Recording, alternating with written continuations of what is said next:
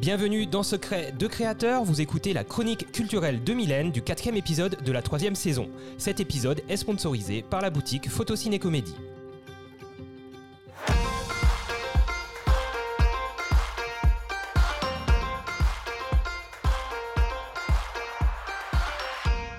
Alors, puisqu'on parle de parcours de saut de chat et de reproduction d'incroyables cascades du cinéma avec Charles et Mélanie, j'ai envie de vous parler du métier de cascadeur au cinéma et du dernier Top Gun avec Tom Cruise. Au cinéma, les cascadeurs sont les doublures des acteurs lors des scènes les plus périlleuses. Il existe plusieurs catégories de cascades. Les cascades physiques, celles qui sont les plus utilisées, ce sont les chutes d'escalier, les combats ou du parcours lors de courses-poursuites par exemple. Il y a aussi les cascades mécaniques pour tout ce qui est accident de voiture, les dérapages, les courses-poursuites en voiture, comme dans Die Hard ou Fast and Furious. Il y a aussi les cascades équestres, aquatiques ou aériennes. Donc lorsqu'on voit nos héros préférés se jeter d'un immeuble, s'écraser dans un accident de voiture ou sauter d'un hélico, le plus souvent, c'est un cascadeur professionnel qui réalise ces cascades. Je dis le plus souvent parce que parfois ce sont les acteurs qui apprennent les cascades pour les faire eux-mêmes. Par exemple, Buster Keaton, Tom Cruise, Charlie Chaplin, Jean-Paul Belmondo ou Jackie Chan. Ce sont tous des acteurs cascadeurs. Euh, Buster Keaton, c'est l'un des pionniers de la cascade au cinéma.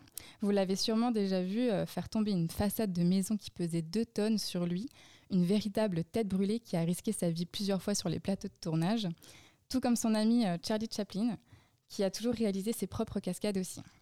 Le maître dans l'art de la cascade, c'est le célèbre Jackie Chan. Malgré ses nombreuses blessures, il s'est toujours relevé nez, côte, phalanges et chevilles cassées, paralysie partielle du coccyx, dislocation de la pommette, et j'en passe. Il a d'ailleurs pris sa retraite des films d'action en 2012. Jean-Paul Belmondo, peut-être que ça peut vous étonner, mais il n'a quasiment jamais été doublé par un cascadeur. Il s'est retrouvé suspendu à un hélico en caleçon, il a traversé sur un câble le vide entre deux immeubles, il s'est aussi retrouvé sur le toit d'un métro à devoir s'aplatir avant d'entrer dans un tunnel. Un casse-cou qui hésitait entre une carrière de sportif et d'acteur et qui a trouvé son bonheur dans le cinéma. Pour ce qui est de Tom Cruise, pour le dernier Top Gun sorti en salle le 25 mai 2022, il s'agit de cascades plutôt aériennes. Les moyens déployés pour ce film ont été monumentaux, autant matériels, humains que financiers. Il a d'ailleurs coûté 140 millions de dollars, soit 125 millions de plus que le Top Gun de 86. Il n'y a d'ailleurs aucune image de synthèse pour les scènes de vol. La prod et Tom Cruise ont été catégoriques. Le film doit être tourné avec des effets physiques et non des effets spéciaux. Tous les plans des acteurs dans les avions ont été tournés en situation réelle. Les acteurs ont vraiment volé à basse altitude et encaissé léger. Ils voulaient offrir l'expérience la plus authentique possible. Pour que tout ça soit possible, Tom Cruise a tenu à apprendre à piloter un F-18, ce qui a repoussé le tournage du film d'un an. En revanche, même si Tom Cruise a obtenu sa licence IFR et que les acteurs ont suivi un entraînement de vol intense de 5 mois et qu'ils sont réellement présents dans l'avion, ce ne sont pas eux qui pilotent dans le film. Ça a été un travail d'équipe entre les acteurs et les meilleurs pilotes de la Navy américaine. C'est là la sophistication des séquences aériennes, ça n'avait jamais été fait avant.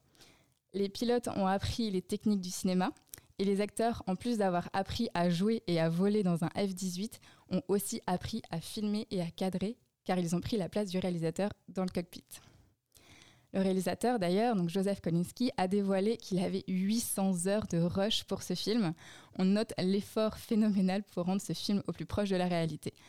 D'ailleurs, si vous avez vu le film, il y a une scène au début qui a été tournée qu'une seule fois, celle où l'avion furtif Darkstar vole au-dessus de Ed Harris. Elle a été tournée qu'une fois tout simplement parce que le souffle du furtif a soulevé le toit du poste de garde. Évidemment, c'était pas prévu et cette scène unique se retrouve dans le film. On comprend pourquoi euh, la prod a refusé que le film soit disponible en streaming pendant la pandémie. Ils ont tenu à ce que les spectateurs vivent l'expérience sur grand écran, quitte à ce que la sortie soit repoussée de deux ans. Et je vous assure que l'expérience vaut le coup. C'est un film d'action à l'américaine avec une vraie histoire de fond, une romance et une belle touche d'humour. Les images sont incroyables, le casting est aux petits oignons et personnellement il est passé dans mon top 10 de mes films préférés avec le Top Gun de 86 évidemment.